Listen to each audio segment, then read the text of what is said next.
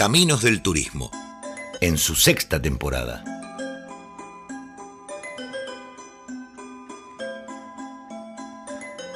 Un recorrido por el entramado de la actividad turística, reflexiones, análisis, actualidad y opiniones sobre la actividad social con mayor desarrollo de estos tiempos. Con María Laura Borla, Sabrina Kisman y Marieta Iglesias. Caminos del Turismo, por Radio Provincia. buenos días a todas. ¿Cómo están, Sabri, María Laura? ¿Cómo andan en este día gris, como dicen los, las promos de la radio? Viste, es como yo le digo a los turistas, ¿viste? Un día de sol va en 10 días como estos y especiales para escuchar la radio y estar adentro de casa, tomar unos matecitos mientras vamos arrancando este fin de largo, ¿no? Sí. Hola, buen día. ¿Cómo andás, María Laura? Si quieren comunicarse con nosotros a la radio, recuerden que está el WhatsApp de la radio habilitado, el 1550 3602. Y hoy un día especial, el Día Mundial de la Radio. Ay, mira vos. Yo sabía el 3 de agosto, el Día del Locutor, por bueno, ya, sabemos que...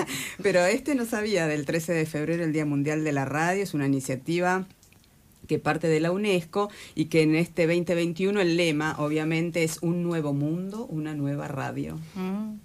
Una forma de reflejar cómo este medio de masa se evoluciona, innova y conecta en esta época de pandemia. Gracias Matilde Pombo por enviarnos esta información. Muy bien. Agradecemos como siempre el espacio cedido a Radio Provincia, a todo su staff, a Mati que está en el control, a la voz por supuesto de nuestro locutor Darío Urruti y aprovechando siempre la bueno toda la, buena predisposición de toda la gente de la radio como Matilde hoy que nos recordó esta efemérides. Muy bien. Empezamos con las noticias.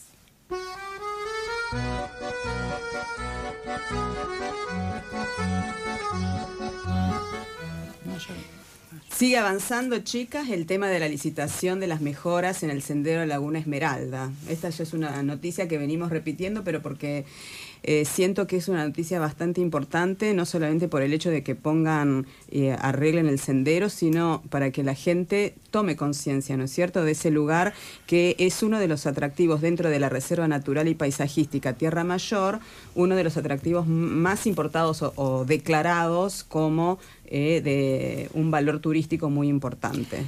la mayor cantidad de usuarios que deciden iniciarse en las caminatas eh, tienen como primer objetivo la Laguna Esmeralda. Tal vez ya recorrieron túnel o alguna senda del Martial, algún sendero del Parque Nacional y entonces el desafío siguiente es la Laguna Esmeralda. En ese caso de los residentes, pero en el caso de los turistas creo que la Laguna Esmeralda viene en el top one.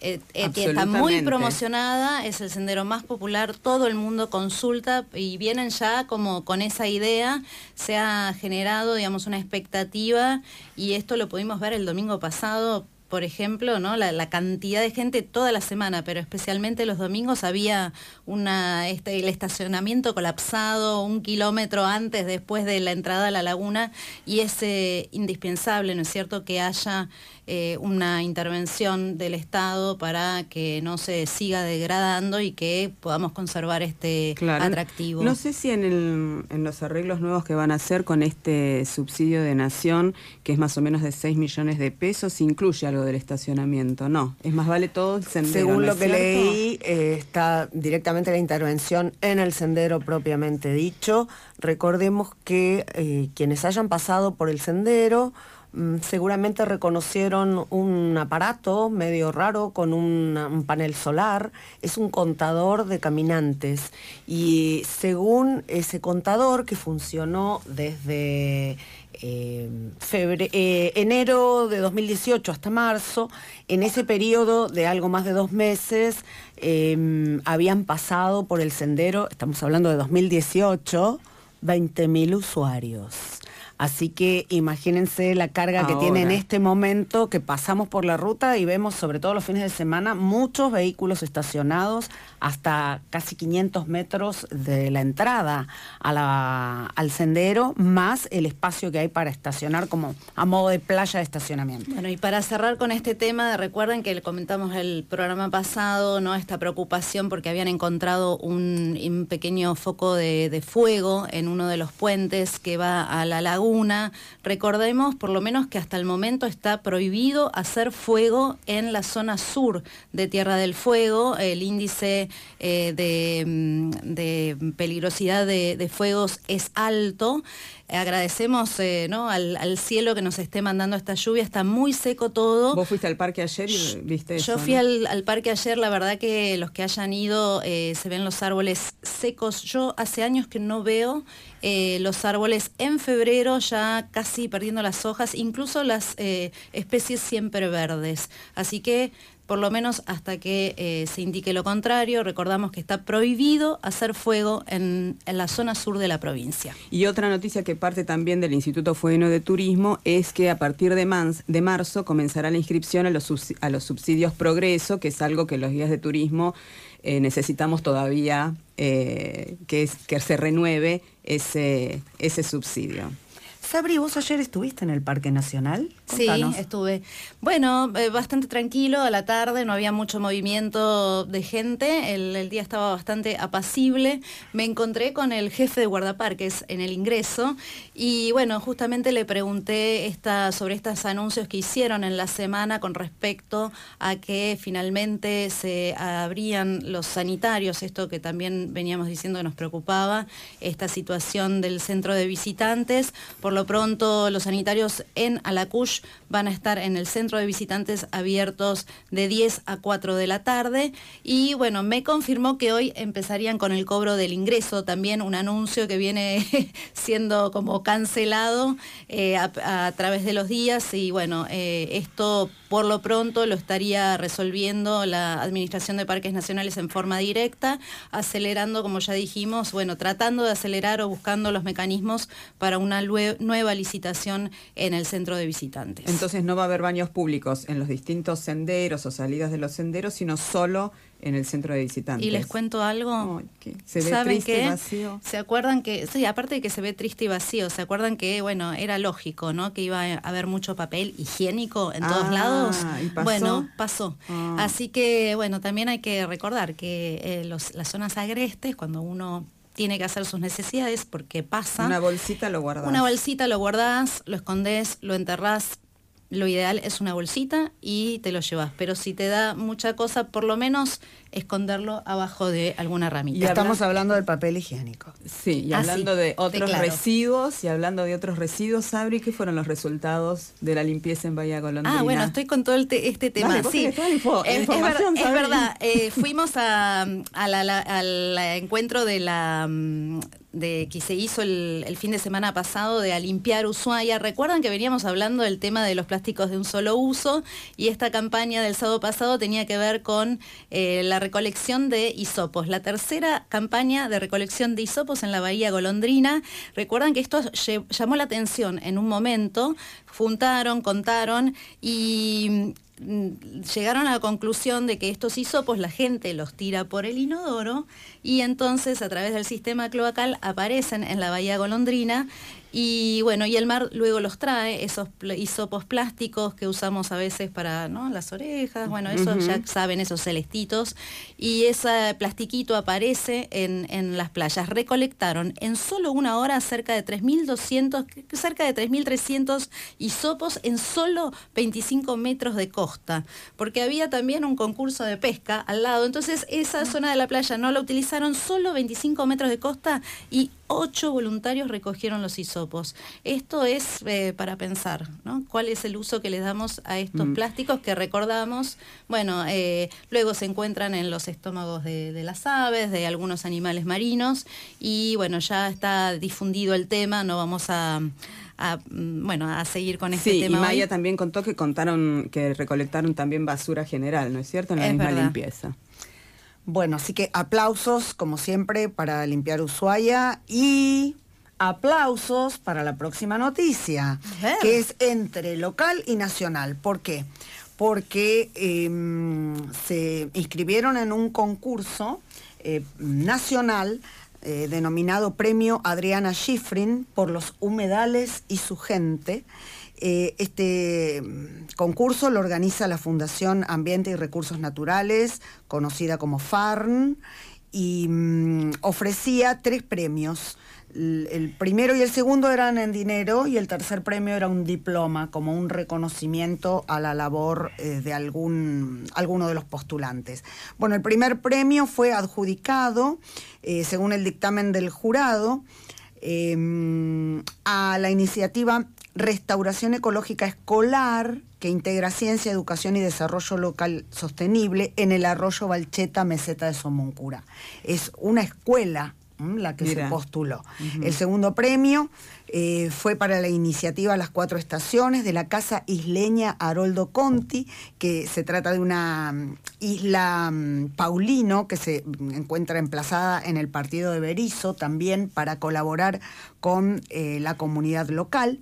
Y el tercer premio fue compartido, o sea, el jurado por unanimidad eligió dos de los candidatos que se habían postulado, uno para el proyecto Reserva Natural Urbana Isla Verde en el Palomar y el otro para la creación del área protegida Península Mitre. Ah, mira. Mira qué bien. Esa postulación la realizó la Asociación Manneken, a quien enviamos nuestras felicitaciones, pero la Asociación Manneken incluyó a otras eh, organizaciones locales que también participaron en este proceso muy activamente, como la em, Asociación Civil Conservación Península Mitre y Asociación de Profesionales en Turismo de Tierra del Fuego. Así que felicitaciones para Manneken y las otras dos eh, organizaciones mencionadas por hacerse eh, acreedoras de este importante premio que rescata justamente la labor de muchas comunidades locales eh, en favor de, la, de los humedales. Así que el, Estado provincial cada vez tiene como más razones y acciones en pos de crear esta famosa ley. Hablando de áreas protegidas y de, humedales, ¿no? Otra noticia que circuló la semana a nivel local, por supuesto, fue lo que pasó en la Laguna del Diablo, que recordamos que aparte de ser un espacio precioso dentro de la ciudad, es una reserva que fue creada por ley provincial, en el, eh, que es la número 487 en el año 1991, y es donde se protege un sector eh, de un pequeño sector de bosque de lenga, que es muy importante por su función como pulmón verde en la ciudad, que está en continuo crecimiento, y además tiene eh, objetivos de preservar las características naturales específicas de este ecosistema que es eh, la turbera. Recordamos que si bien lo crea una, una ley provincial, no se encuentra emplazada dentro del o, comprendida dentro de lo que es el sistema de áreas protegidas provinciales, porque fue esta ley creada con posterioridad y como está en el ejido urbano, tiene como una administración y un manejo conjunto con el municipio. Es de allí pienso yo que el municipio, bueno, creyó con atribuciones de poder avanzar en este proyecto tan discutido esta semana. Mira, Sabri, de acuerdo a lo que yo hablé, eh, yo justamente vivo frente a la laguna y participé en las reuniones que se desarrollaron esta semana con el municipio y eh, de acuerdo a esta ley territorial que crea la Reserva Recreativa Natural... Es provincial la ley, 91. Claro, eh, lo que dice el municipio es que esa ley que la creó, eh, como se entreveró entre el resto de las leyes, esta laguna queda bajo la administración, uso y dominio de la municipalidad. Hay un gris ahí, hay como una, es supuestamente es compartido, digamos, la responsabilidad. Así que ahí deberíamos afilar un poco el tema de las leyes, eh, pero bueno, ellos están seguros de que, lo que están haciendo es eh, legal en el sentido de que lo podrían llegar a hacer a pesar de la eh, decisión contraria de los vecinos. Pero este la idea de hacer un Zoom, le llaman ahora ese refugio, un salón de usos múltiples, es en base a que antes ya había un, refugio para el alquiler de los patines, para que te cambien los patines, etcétera. Es decir, que ellos no estarían impactando otro lugar ni otra cosa que algo que ya existía. Entonces, en base a ellos... Hace eh, muchos años claro, atrás también, ellos avanzaron. Sí, eso se quemó, eso se quemó y ellos quieren como restaurar eso que ya existía. Por lo tanto, también dicen que no, no hace falta el estudio de impacto ambiental porque es en el mismo lugar y casi la misma construcción que ya estaba. Por lo tanto, eso se podría, eh, se podría evitar. Bueno, pero entonces, ¿cuál fue la conclusión? Entonces, la decisión, porque el municipio tuvo la gentileza de acercarse también a la esquina de Estayaquín y Las Lajas, donde está esta esquina conflictiva, donde se va a poner el Zoom, y eh, con los vecinos se decidió ponerla en la vereda de enfrente. En la misma calle está Iyaquín, pero en la vereda de enfrente que también hay un espacio libre que pertenece a la municipalidad.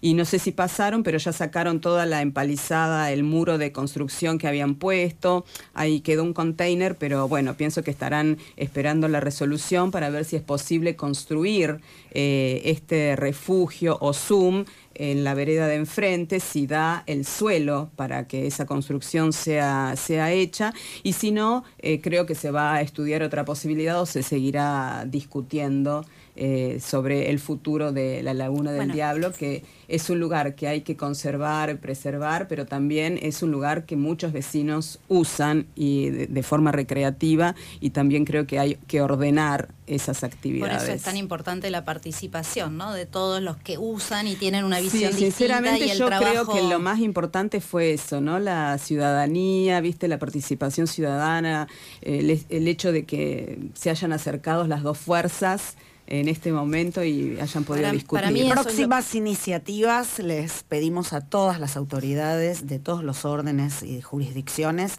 que no se olviden de convocar a los usuarios, a los ciudadanos, que siempre tenemos algo para compartir. Claro, y para aportar, obviamente, yo creo que de todas formas, eh, dentro de la misma discusión se tenía en cuenta que la Laguna del Diablo está dentro del barrio andino, pero es pertenece a toda la, comunidad. de Ushuaia, no solamente a la los espacios de como uso público. Exactamente. Mm. Entonces, tampoco, porque había gente que comentaba eso, bueno, pero tampoco la laguna es de los frentistas, como para que decidan. No, no es así, es de todos.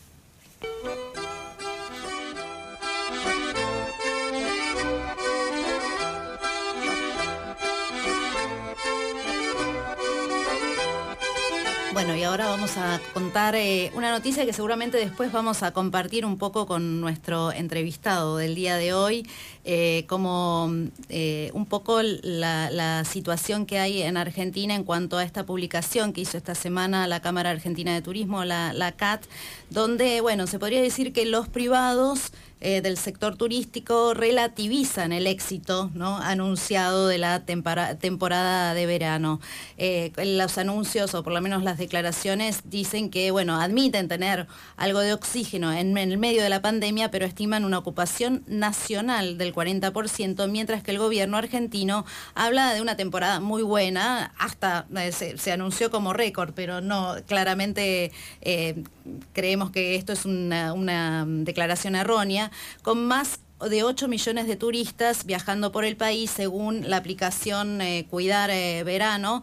Eh, estimamos que estos números salen de ahí. Lo que sí es de rescatar en esta declaración que la Patagonia fue una de las regiones con mejores resultados durante el verano del coronavirus. En Río Negro, Bariloche, que han sido los destinos estrellas de este verano, se habla que se alcanzó una ocupación del 60% en la primera quincena de enero y un 55% en la segunda, eh, mientras que las grutas no tuvo tan un buen número, un 32%, Chubut, Puerto Madryn se mantuvo en un 40%, en Santa Cruz el Calafate alcanzó un 26%, el Chaltén el 33%, Río Gallegos el 15% y en Tierra del Fuego Ushuaia promedió el 42% según estas declaraciones de este informe de esta semana. Vamos a ver qué dice nuestro invitado, que en breve lo vamos a estar presentando.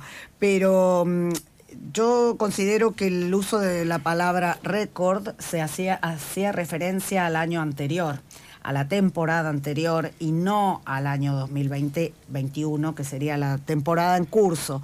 Eh, piensen que en 2019 aproximadamente 8 millones de turistas extranjeros ingresaron a Argentina. Entonces, esos 8 millones de turistas extranjeros en 2020 no han existido, así que ahí tenemos un déficit muy importante en cuanto a número de turistas y eh, teniendo en cuenta que en 2019 aproximadamente el total fue de 16 millones eh, y en 2020-21 estamos hablando de 8 millones, pero contados bajo un sistema de conteo totalmente distinto de la encuesta de ocupación hotelera, que es la forma tradicional de conteo. Y oficial, Estamos hablando del de, eh, uso de la aplicación Cuidar y Cuidar Verano, que por supuesto arroja un número y que es válido, pero tenemos que tener en cuenta que esos números están incluyendo muchos otros eh, usuarios que no necesariamente se desplazan, porque muchas veces descargamos la aplicación y después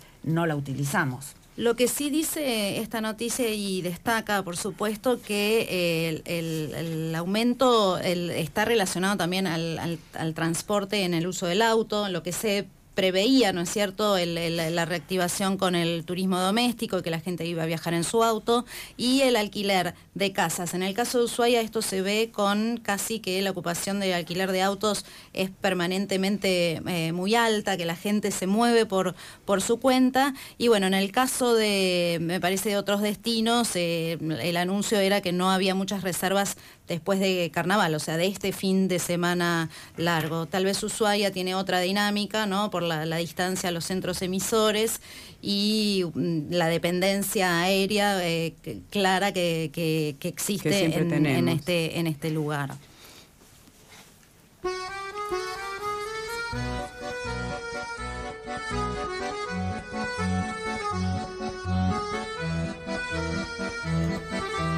Bueno, hacemos cortitas las noticias internacionales, pero antes quería rescatar eh, un comentario de un oyente que nos recuerda que la ley territorial que crea la Laguna del Diablo es la 487 y eh, que también propone que se hagan los estudios de de impacto paisajístico, visual y de carga también. Eso justamente que vos decías, María Laura, de la Laguna Esmeralda que tenía el contador, eso está, está bueno como para que lo reciclen en la Laguna Esmeralda y también en la Laguna del Diablo en cuanto a las actividades recreativas, que se estudie la capacidad de carga de la laguna para esas, para esas actividades. Es, un tema fundamental, el tema de la capacidad de carga. Muy buen aporte del oyente.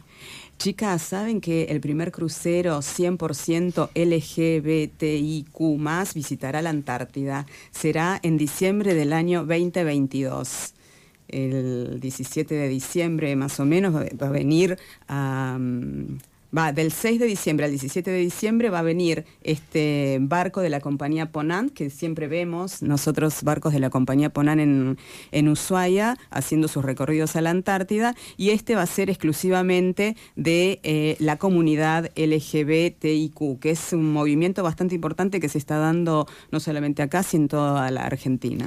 Coincidentemente con esta noticia se desarrolla en Argentina en este momento el programa de sensibilización y capacitación sobre turismo LGBTQ para prestadores de servicios turísticos, eh, que dio inicio el, el, 9 de febrero, esta semana, con la presentación para la provincia de Jujuy. Y en Tierra del Fuego tendrá lugar el 20 de abril. Bueno, vamos a desarrollar eh, eh, algún día todos estos temas con, más tiempo. Así como se anunció el crucero, el primer crucero con estas características para el 2022, en Canadá, por ejemplo, ¿saben lo que pasó? El ministro de Transportes dijo que no quiere cruceros de más de 100 pasajeros hasta febrero del 2022. la prohibición ah. y la eh, la, sugerencia también a la gente que no tome cruceros de gran porte, por lo menos por el próximo año. Así que ya van habiendo tendencias, esto puede cambiar eh, seguramente, pero bueno, hay ciertos eh, rumbos que van siendo marcados en el hemisferio norte con, otra, con otra visión. Y otro de los oyentes que nos está, está atento a nosotras es mi nieto, Juan ah, Francisco. me, habrá recorrido, me habrá reconocido la voz. un beso, te mandamos desde la radio. Lola y Tito, me imagino también, están, son nuestros oyentes. Está bueno esto del WhatsApp que nos escriban eh, para, para saber quiénes son los que nos están escuchando. Eh, y recordamos el teléfono de la radio, es el 1550-3602. ¿Se acuerdan que eh, la última noticia internacional que les digo es este producto turístico que se armó? Estuve investigando ayer en, las, en internet y no solamente lo que yo investigué, sino en Chile, en Estados Unidos, está el famoso turismo de vacunas. Ese es el, nuevo, nicho que se armó en el, nuevo segmento que, se armó te vacuno, algo así. Bueno, yo pensé la verdad que era un chiste, porque en realidad los estados... Perdón, perdón, pero sí. la de era justo, era justo. Bueno, este, yo pensé que no era verdad porque los estados mismos están diciendo que solamente van a vacunar a los residentes del lugar, a los ciudadanos de cada país con las vacunas que tienen que son gratis. Sin embargo, aparentemente está todo este comercio y yo escribí a la agencia londinense que está organizando estos viajes a Dubái, eh, que más o menos son 55 mil dólares y te, van a buscar al aeropuerto. 55 mil dólares. Te van a buscar al aeropuerto. 21 días. Eh, tenés que esperar 21 días para la segunda dosis, te buscan en el aeropuerto, te instalan en el hotel, te buscan las dos veces para llevarte a la clínica a que te den la vacuna y bueno, es todo organizado. Y realmente es verdad, porque me dijeron, sí señora, tenemos disponibilidad para que usted se vacune en Dubái. viaje, descuento para argentinos? Y mira, si somos nosotros tan insistentes con eso, seguro que descuento conseguimos. Así que mira el nuevo nicho que se armó, ¿eh? Turismo de vacunas.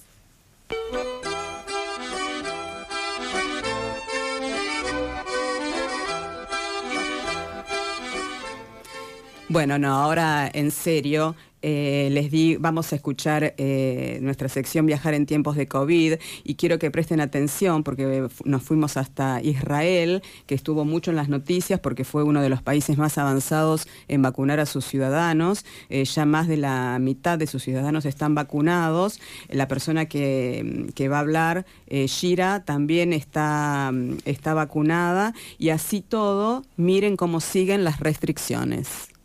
My name is Shira Regev. I am from Israel. I'm a psychotherapist. Um, in Israel, uh, El estado de pandemia en estos momentos en Israel está bastante uh, estable. Hoy todos los organismos del Estado están comprometidos en las decisiones que se toman. Las fronteras están cerradas para los extranjeros. No se nos permite ir de visita a las casas de nadie. Museos están cerrados, los senderos para trekking también están cerrados y solamente se puede caminar por tu área de influencia. En auto solo se puede ir al supermercado, farmacias o arreglar la computadora. Esos negocios sí están abiertos.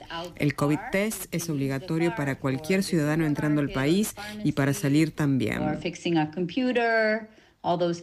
Necesitamos una cuarentena para todos los que entren al país y debemos mostrar la autorización que obtuvimos para viajar. Las fronteras terrestres también están cerradas, solamente las fronteras terrestres por Egipto y Jordania están habilitadas para los israelíes que quieran volver al país.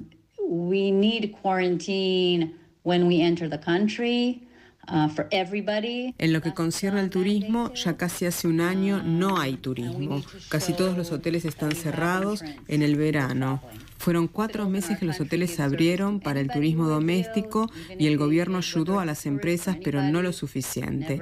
Y además de hoteles, otras empresas conexas sufren las consecuencias de eh, las restricciones. Por ejemplo, empresas de comidas, taxis, con un 70% menos de ingresos. No hay proyección de cuándo se abrirán los cielos y la gente pueda volver a volar.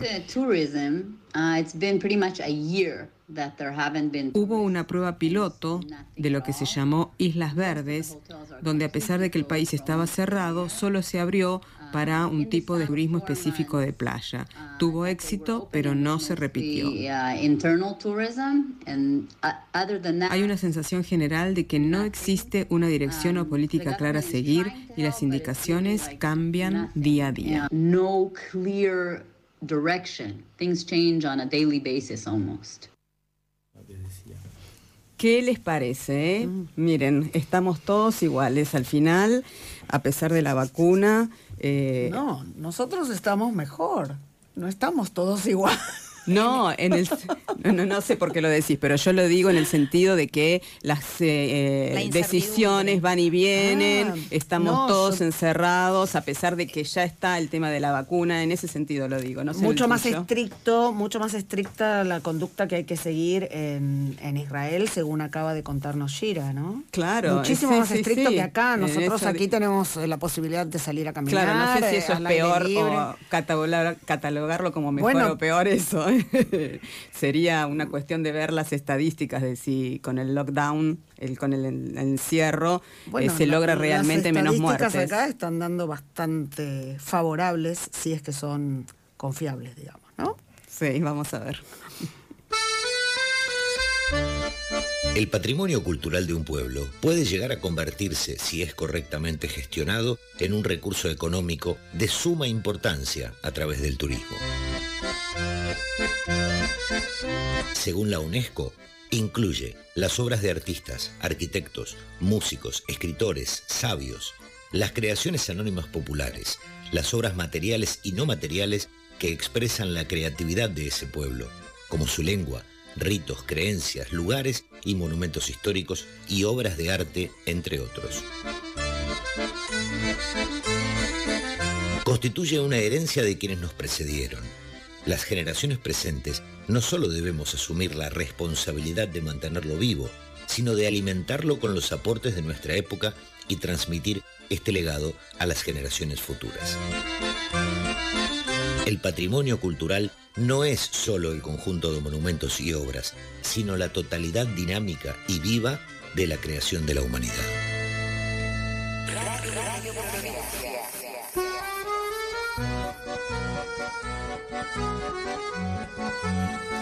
Seguimos en Caminos del Turismo, María Laura Borla, Sabrina Kisman, Marieta Iglesia quien les habla y estamos compartiendo este nuevo formato de los sábados de 10.30 a 11.30 la temperatura es de 8 grados, un poquito más de 8 grados y está lloviendo. Son las 11 y 12 minutos.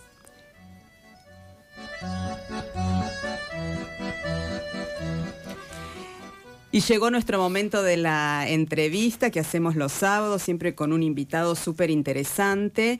Hoy, justamente como hablábamos de las eh, estadísticas y del estado en que está la actividad turística, podemos hacer ya un repaso después de enero y casi bueno, un poco más de la mitad de febrero.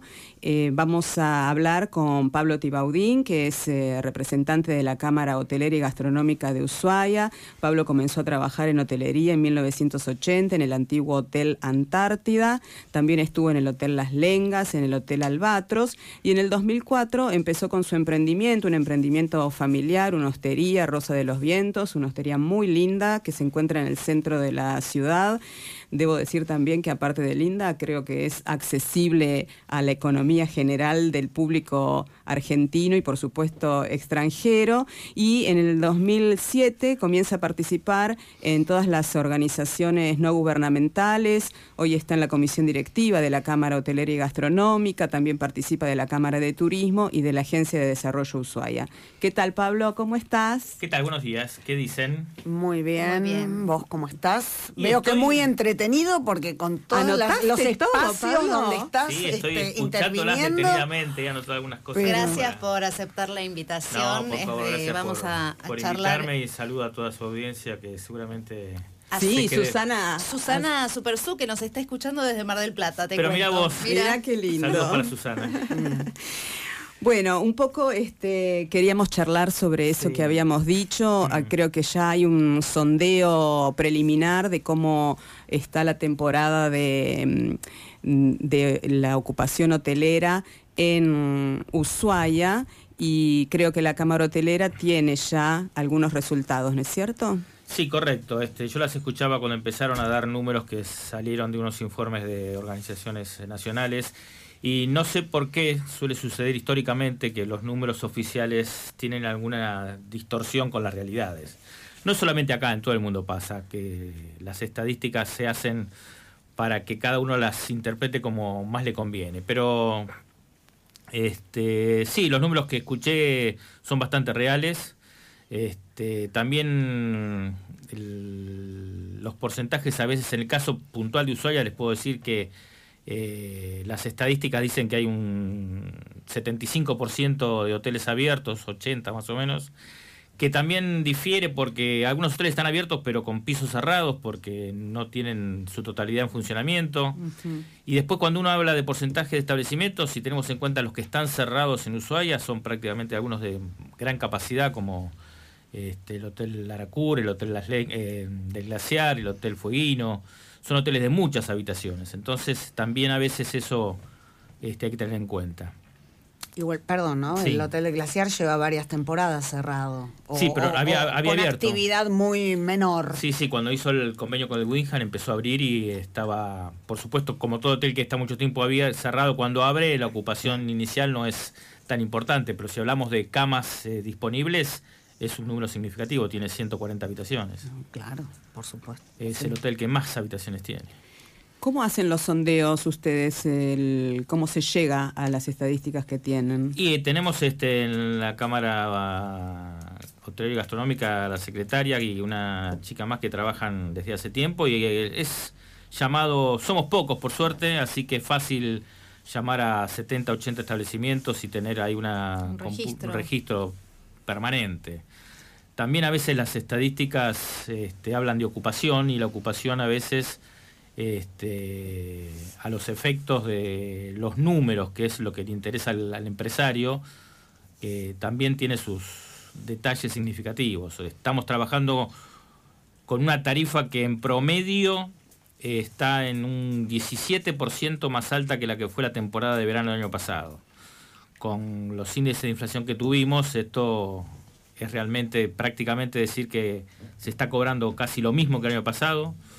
Muy pocos hoteles son los que han aumentado la tarifa, muchos han bajado también la tarifa. Este, y también otro problema que se está dando, que si bien se está trabajando y hay ocupación, este, hay mucha gente que se está alojando ahora, pero que ya hizo el pago de su reserva durante el tiempo de la pandemia. Claro, Los hoteleros han hecho siempre un trabajo de evitar de hacer las devoluciones, este, ofreciéndole a los pasajeros que tenían sus estadías pagas, este, reprogramar, reprogramar, reprogramar, hasta que bueno, llegó el momento que los pasajeros están llegando y este y no pagan. Entonces Porque ya lo pagaron. Ya lo pagaron y esa plata, por supuesto, en 10 meses cerrados este, no está más. Este, la situación está muy complicada realmente. Debemos decir, este, haciendo a, honor a la verdad, que el gobierno está ayudando este, si bien es este, con mucha incertidumbre, porque hasta último momento uno no sabe si, si va a tener la ayuda o no va a tener la ayuda. En el caso de los ATP fue algo más organizado, ahora con el Repro 2 es otro problema. Pero bueno, este, la cuestión está complicada en el sentido de que tampoco uno puede organizarse porque tampoco es previsible el futuro. La Cámara mm, eh, que estás representando en este programa, principalmente la hotelera y gastronómica, tiene mm, eh, socios que mm, son propietarios de departamentos que se alquilan en forma individual.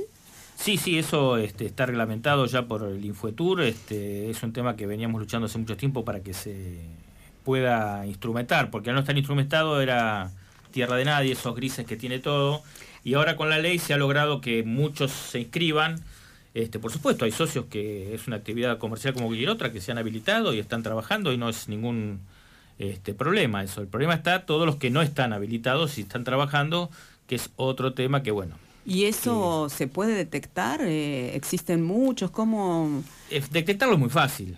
El tema es este... ¿Fácil en, qué sentido? ¿Por las redes? Eh, no sé cómo, cómo acceden a esos que no están... Y ustedes que están en el ambiente saben que las agencias de turismo van a buscar a los pasajeros para las excursiones y son todos domicilios particulares y unas direcciones que a veces ni las encuentran. Claro, pero yo no sé, por ahí son de esos nuevos que están incorporados. Bueno, pero consultando a las agencias de viaje, dónde retiran los turistas para hacer las excursiones, se hace un relevamiento muy fácil.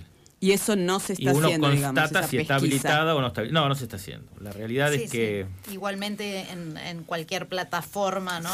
donde, se donde se venden estos servicios. no, pero se supone que todas las, eh, todas las ofertas que están en las plataformas especializadas en reservas hotelarias, esas sí están incorporadas a las listas del Infotour, ¿no es cierto? Sí, sí, por supuesto. Estas plataformas también incluyen departamentos y departamentos que están habilitados y departamentos que no están habilitados. Ah, también que no es... Ah, yo pensé las plataformas permiten ingreso de cualquiera que se inscriba. Hay plataformas que tienen departamentos que no están habilitados y están funcionando. Ah, yo pensé que no, que en las plataformas estaban mm. los que sí estaban habilitados, porque esos sí son fáciles de detectar. para las plataformas más, este, a la excepción de Despegar, que tiene sí este domicilio en la Argentina, todos los demás tienen domicilios en el exterior, entonces ellos se rigen por por sus políticas comerciales. Este... Claro, claro. No, igualmente yo no decía de por ahí atacar a la plataforma, sino que los organismos de, control de acá pueden ir a esos departamentos, ¿no es cierto? Fácilmente porque están en esas plataformas, pero eso es lo que no se está haciendo. Este, en este momento, bueno, hay argumentos para no hacerlo, pero cuando se podía hacer tampoco se hacía y los argumentos eran otros. Este es muy complicado, ¿no es cierto? Con es muy complicado. Te veo la cara. Es muy complicado. Los voy, a, sacar un poco, los voy a llevar a otro lado. Eh, viste que esta semana se, publicó una noticia en, en este medio Hostel Hostel Tour, eh, que dice que las empresas eh, españolas, hay 50 primeras reclamaciones ante el Ministerio de Industria, Comercio y Turismo de España, mm. eh, a las que se irán sumando semanalmente otras, donde van a, reclamar, van a denunciar al Estado por lucro cesante. ¿Vos qué te parece esta medida? ¿Crees que es viable algo así en Argentina? Y la pregunta es, ¿cuánto es responsable el Estado? De la decisión de, haber estado eh, parados, ¿no? que es un poco el reclamo de, reactivar eh, por ahí la por supuesto que cada país tendrá su legislación. En la Argentina sabemos que eh, la justicia es lenta y a veces este, iniciar una causa judicial contra el Estado es muy complicado. Pero yo creo que el tema no, pasa por ahí. Yo creo que el tema pasa por este, los controles previos y controlar la actividad de si hay un lucro cesante no es culpa del Estado, porque las pandemias, ¿qué le vas a hacer? Es, así. No, es culpa de nadie, en todo este, caso. No es culpa de nadie. Eh, pero también me, me, gustaría hablar de, ya que estamos hablando de, de la Cámara Hotelera y Gastronómica, hablar un poco de los gastronómicos, porque si no la hotelería se lleva todo el tiempo y los gastronómicos me van a tirar de la oreja. Ay, sí, es verdad. Adelante, adelante. Este, no, porque casualmente el otro día estaba con mi hermana charlando y dice, no, pero están trabajando bien. El otro día pasé y vi que los restaurantes estaban haciendo cola en la puerta. Digo, sí, que estén trabajando bien no quiere decir que sea una buena temporada. Entonces le expliqué porque hay gente que por supuesto desconoce cómo funciona la gastronomía. Y en situaciones normales, un restaurante de Ushuaia que tiene, digamos, 80, 100 cubiertos. Este, sabemos que el turista extranjero es de hábitos de comer temprano y a las 7 de la tarde ya los vemos comiendo. Esto hace que un restaurante que tiene 100 cubiertos los pueda rotar varias veces, dos y hasta tres. Entonces de 100 cubiertos facturaste de 300. Incluso restaurantes que no cerraban, que estaban abiertos todo el día. En la situación actual, el que tiene 100 cubiertos trabaja con 50 porque la pandemia le, le obliga a trabajar a la mitad. Con el aforo. Y todo el turismo que hay es argentino. Y el argentino entra al restaurante 9, 9 y media, se queda charlando. Un solo turno. Y tiene una sola rotación. Sí, sí, una Entonces, Este, un restaurante que en veranos anteriores trabajaba de 100 cubiertos, 250, hoy trabaja 50. Entonces, este, estando lleno, no sé si ganan plata. Este, a eso sumar la restricción de que tienen que a las 11 y media, 12 decirle a la gente que tiene que volverse a su casa porque después de la una ya no se puede circular y todos esos factores este, hacen que... Igualmente, ¿cuál es el, el espíritu de los empresarios en esta época de pandemia, que todo está mal? ¿Es el de ganar plata o el de mantenerse? No, en este momento yo creo que el espíritu del empresario es hacer lo que se puede, perder lo menos posible. Claro. Porque ya nadie está especulando en ganar. Acá estamos tratando de perder lo menos posible. Exacto. Este, convengamos que la situación no se sabe cuánto va a durar.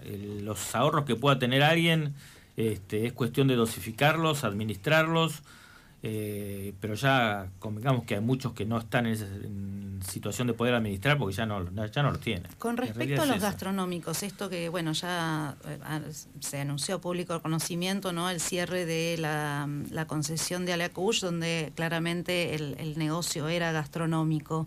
Vi en la ciudad un par de restaurantes más que venían muy bien, ¿no? Sobre la costa de Ushuaia, que vendían centolla eh, y que, no sé, a, causa, supongo que a causa de, la pandemia. ¿Hay, ¿Hay algún registro de cuántos establecimientos cerraron?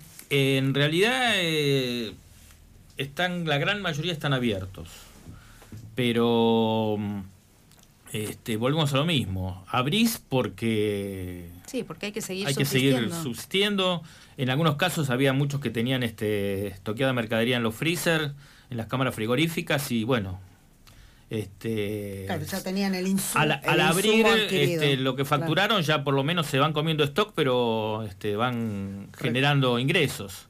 Entonces, este, la gran mayoría abrió, pero son muy pocos casos los que no abrieron y si no abrieron algunos casos es también por otros motivos, sino por la pandemia.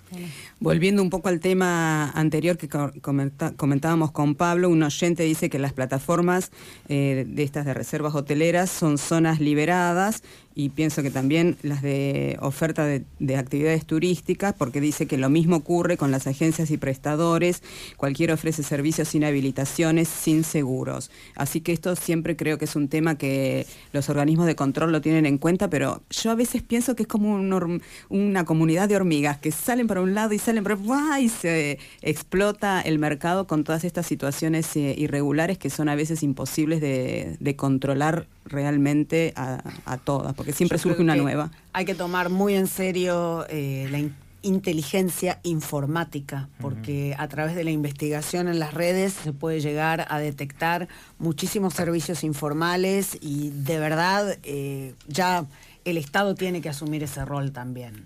Eh, no solamente salir a la calle, hacer sus inspecciones eh, físicas y presenciales, sino también hacer un sondeo de lo que está pasando eh, a través de las redes y, mm, bueno, Internet en general. ¿no? Convengamos que Internet se facilita mucho todo este tipo de situaciones, no solamente la actividad turística, sino todo el comercio en general está a la buena de Dios con gente malintencionada que figura por internet. para bien y para mal también. Sí, por supuesto. Eh, convengamos que ahí el Estado no puede hacer prácticamente nada contra una página web que no se sabe de quién es y que ofrece cosas que no existen. Y me ha pasado puntualmente que me ha llegado llegado a la recepción del hotel una turista que venía con un papel que buscaba un hotel y una dirección que ni existía, ni había pagado todo y tenía un voucher, todo muy lindo, agencia tal me puse a googlearlo, no existía, la estafaron a la pobre mujer. Y eso pasa en todo, que estafas por internet todos los días en los diarios vemos que pasan. Entonces, que las plataformas tengan información de empresas que no están habilitadas, es sí, pasa, porque tampoco tienen domicilios en la Argentina y pueden hacer lamentablemente cualquier tipo de información. El problema también convengamos que también muchos este, usuarios topan, toman pocas precauciones y no verifican a veces la información. Sabiendo que pueden pasar estas cosas, este, la gente a veces tentada por números muy atractivos, y pasa mucho en la costa, que la gente alquila departamentos por internet, llega y no existen. Eso también pasa con Ha sido moneda corriente. Sí, sí. Em, durante la pandemia seguramente la, la Cámara ha hecho algún tipo de reflexión, capacitación, reuniones. ¿Han surgido ideas innovadoras eh, a partir de esta eh, situación que nos movió el piso a todos? Sí, este, la palabra reinventarse está de moda con todo este tema de pandemia, se, todo, no hay que reinventarse, reinventarse. Lo que pasa que, bueno, este, al hotel y al restaurante ponerle rueditas y se va a otro lado no se puede. Este, y capacitaciones y reuniones, sí, por supuesto, todo por Zoom, por internet. Este, lo que pasa que mm, no sé si ya la gente está con. Al principio sí, el Zoom se puso de moda y funcionaba bien. La experiencia es que últimamente las reuniones de Zoom ya la gente no, no tiene mucha participación, es mi percepción, puedo estar equivocado.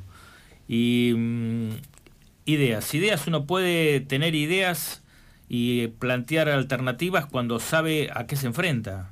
pero nosotros en su momento habíamos organizado ya con un grupo de operadores y con la Cámara, el Buró y toda la actividad turística y Aerolíneas Argentinas, eh, le estoy hablando ya por abril, mayo, pensando en la temporada invernal, en sacar una tarifa aérea de 999 pesos. Que en realidad este, la tarifa aérea iba a tener su precio real.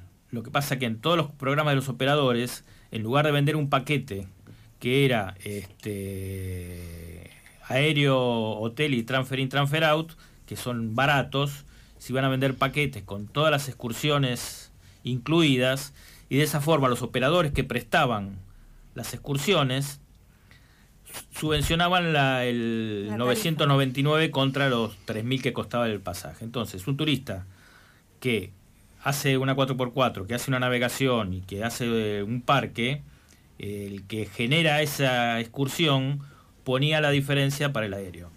Pero ¿qué pasó? Llegó julio y tampoco hubo invierno, entonces este, llegó un momento que planificar cosas no tiene sentido porque no sabes qué va a pasar. Este, Europa está que...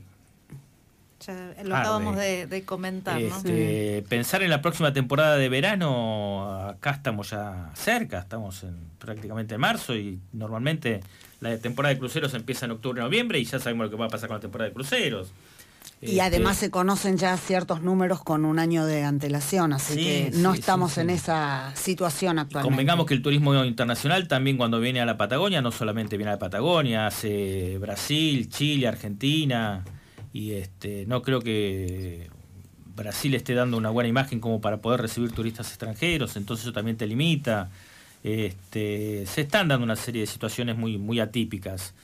Este, lo que estamos viendo en la, hotelería local, por ejemplo, que las reservas son más prolongadas, por ejemplo. Sí, eso es. Eh, la, estadía promedio que estaba en casi tres noches, ahora está, te diría, casi cinco barra seis. Bueno, una buena es esa. Es una buena, sí. este, entonces son todas cosas que, van pasando porque, como decía, esto es prueba y error. Este, cada uno hace su experiencia, tiene su, su backup y su... Claro, y ver la forma de enfrentarlo. La forma de enfrentarlo, porque también otra cosa que estamos viendo que no es tan buena, que la gente está buscando alojarse en lugares donde no esté en contacto con mucho público, mucha gente, entonces las casas y los departamentos son los que más demanda tienen. Entre estar solo en un departamento y estar en un hotel que tengo que desayunar con otro grupo de gente y moverme en un micro con turistas, alquilo una casa, me alquilo un auto y me genero mi propia burbuja, como se suele decir, y este bueno, por supuesto el turista tiene comprensible comprensible para el marco en el que estamos viviendo. Pablo seguramente que vamos a estar eh, siempre conectados con ustedes para ver cómo se va desarrollando esto lo que falta de la mm, temporada estival y veremos algo de reserva si hay para el invierno el esquí vamos a ver qué pasa pero sí creo concuerdo con vos que esta temporada 2021 va a ser también un poquito complicada. Nosotros teníamos esperanza que sea solo un año, parece que van a ser dos hasta que todo se acomode. Con suerte van a ser dos años. Y para terminar la entrevista siempre hacemos una mm, nosotros una pregunta al entrevistado eh, que tiene que ver si nos tenés vos alguna pregunta para hacer a nosotras. Sí, yo les preguntaría en base a su percepción este, personal, porque mm, lo que estamos viendo con esta pandemia, que si bien este, nos perjudicó a todos, hemos detectado que hay un beneficio por lo menos. Que toda la actividad política de la ciudad se ha tomado conciencia de la importancia que tiene el turismo, porque se dan cuenta ahora que no hay turistas lo que está pasando en la ciudad. Mm. Entonces, este, los políticos están muy preocupados, están muy preocupados de lo que está pasando con el turismo, este, porque lo están notando en sus recaudaciones. Entonces, este, gracias a Dios, este, esto sirvió por lo menos para que los políticos se den cuenta la incidencia económica que tiene el turismo en la ciudad de Ushuaia.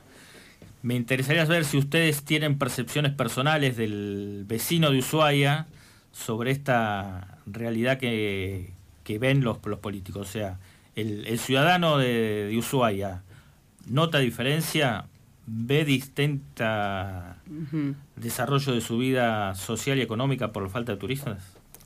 Bueno, tomo la primera parte de la respuesta. Mm.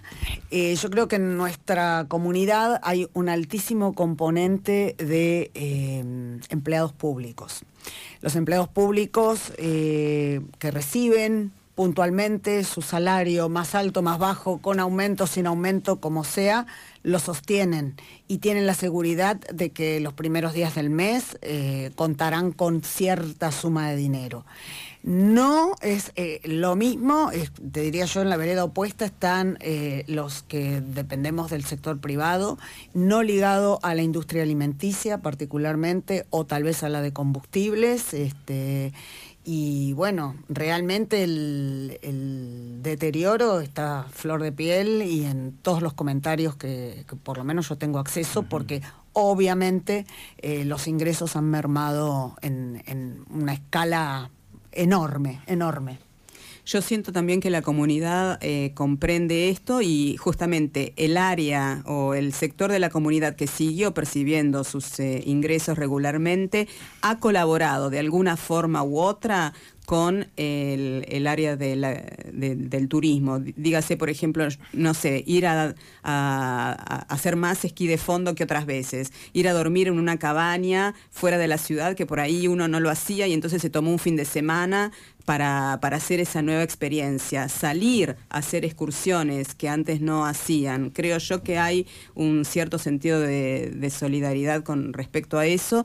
Y otra cosa que yo descubrí también, no solamente en los políticos, sino en los medios, eh, de comunicación social, que hay muchísima más información de lo que nos está pasando y se involucraron también mucho más eh, con lo que pasa en el turismo. Sí, yo comparto lo que dijeron, comparto la reflexión, eh, bueno, de todo lo malo se saca algo bueno, creo que esta es un poco la, la idea y sí, generar un poco esta conciencia turística, si se quiere, también de lo valioso, de, los valores, de los atractivos que tenemos en, este, en este lugar. Y bueno, mucha gente que, ¿no? que, hablamos y que se solidariza, que sobre todo ante la escucha del programa. Sí, este, yo las escuchaba hoy decir este, el tema del boom de la Laguna Esmeralda.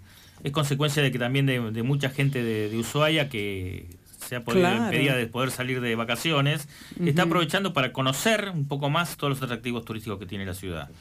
Y este, como digo yo, la gran mayoría de los fueguinos estamos veraneando en Entre Ríos. Entre el río Pipo y el río Olivia. Ah, muy bien. bueno, tenemos nosotros nuestra propia propuesta, ¿sabías, Pablo?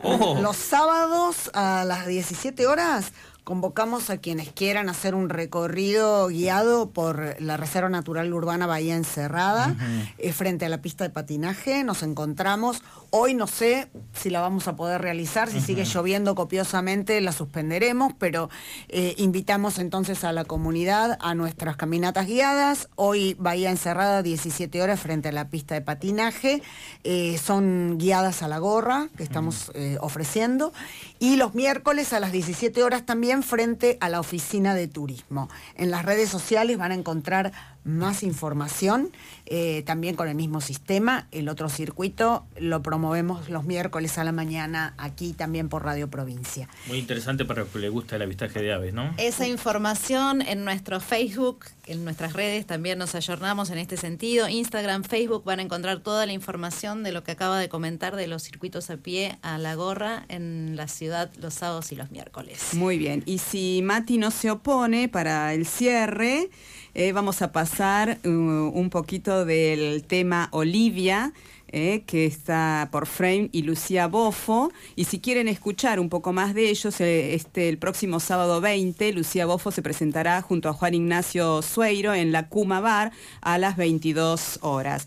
Así que nos, nos iríamos con el tema Olivia y el cierre de Caminos del Turismo. Y antes de escuchar a, Lucía, también queremos recordar que va a haber actividades en, la Feria de Artesanos, enfrente del, puerto, ahí enfrente de la, oficina de turismo. Todo todo el fin de semana también los artesanos están tratando de bueno, reactivarse ante esta situación.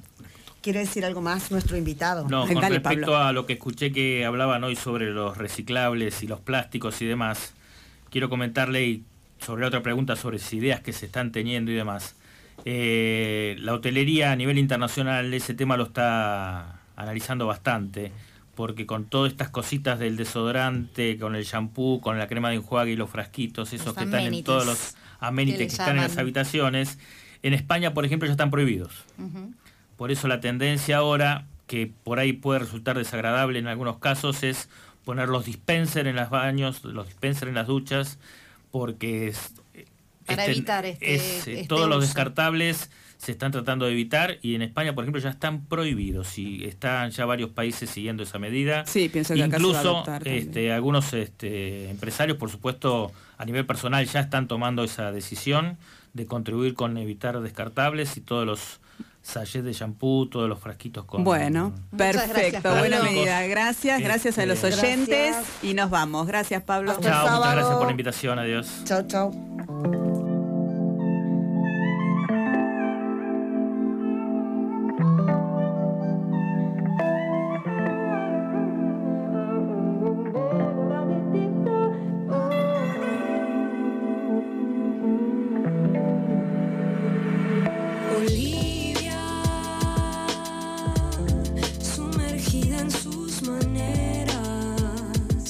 qué manera de andar.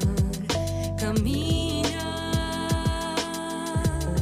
a su lado siempre abriendo, abriendo huella. Seguí sus huellas hasta caer en ella, en su pura naturaleza. Estaba ahí, encandilada como un mar de estrellas. Su andaba oscura iluminó mi noche gris. Ella cantaba y miraba las olas mientras vibraba equipaba las horas. Viajaba sin pensar como las hojas. Se reinventaba con su alma sola. Me habló de amor pero sin posesiones. Como el que existe entre la flor y el bosque. Pintaba calas sobre el horizonte. Por un segundo hasta olvidé mi nombre. Me dijo este momento no es eterno Te sonreí hasta que logré entenderlo. Aunque para ella no existía el tiempo Renacía en cada fibra de su cuerpo.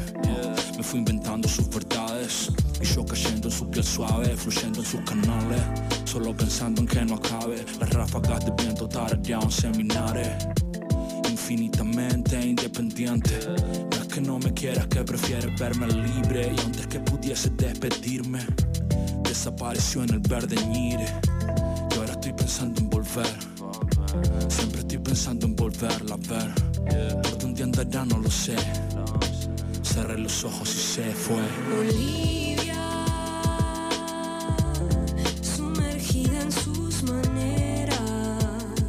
Y qué manera de andar. Caminar a su lado, siempre abriendo. Abriendo, abriendo, abriendo, abriendo, abriendo, abriendo huella. Volvimos a enredarnos otra vez fuimos árboles, raíces en nuestros pies. Recuerdo cómo ser sus labios de Malbec, el último rayo de sol en el atardecer. Y yo pensando en dejarlo todo, intentando cambiar el oro por mayos en mar de cobo. De pronto en medio de, medio de la nada encontraba todo, pero ella me dijo no, tu rumbo es otro. Me regaló, regaló lágrimas de rocío, fuimos glaciar y luego el río, y aunque tan solamente fui una página en su libro. Ah. La relación no distante es infinito. Infinitamente independiente No es que no me quieras, que prefieras, que prefieras, que prefieres verme libre. Y antes que pudiese despedirme Desapareció en el verde ñire Y ahora estoy pensando en volver. Siempre estoy pensando en volverla a ver. Por donde andará no lo sé. Cerré los ojos y se fue. Y ahora estoy pensando en estoy pensando en volverla a ver. Por dónde andará, no lo sé. Cerré los ojos y se fue.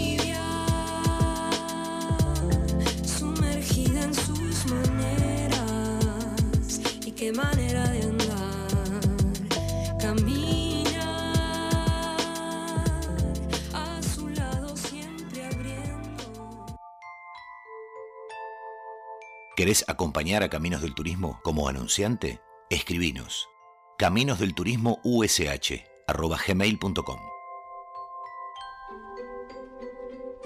Hasta aquí, Caminos del Turismo, sexta temporada. Por FM 100.1 Radio Provincia.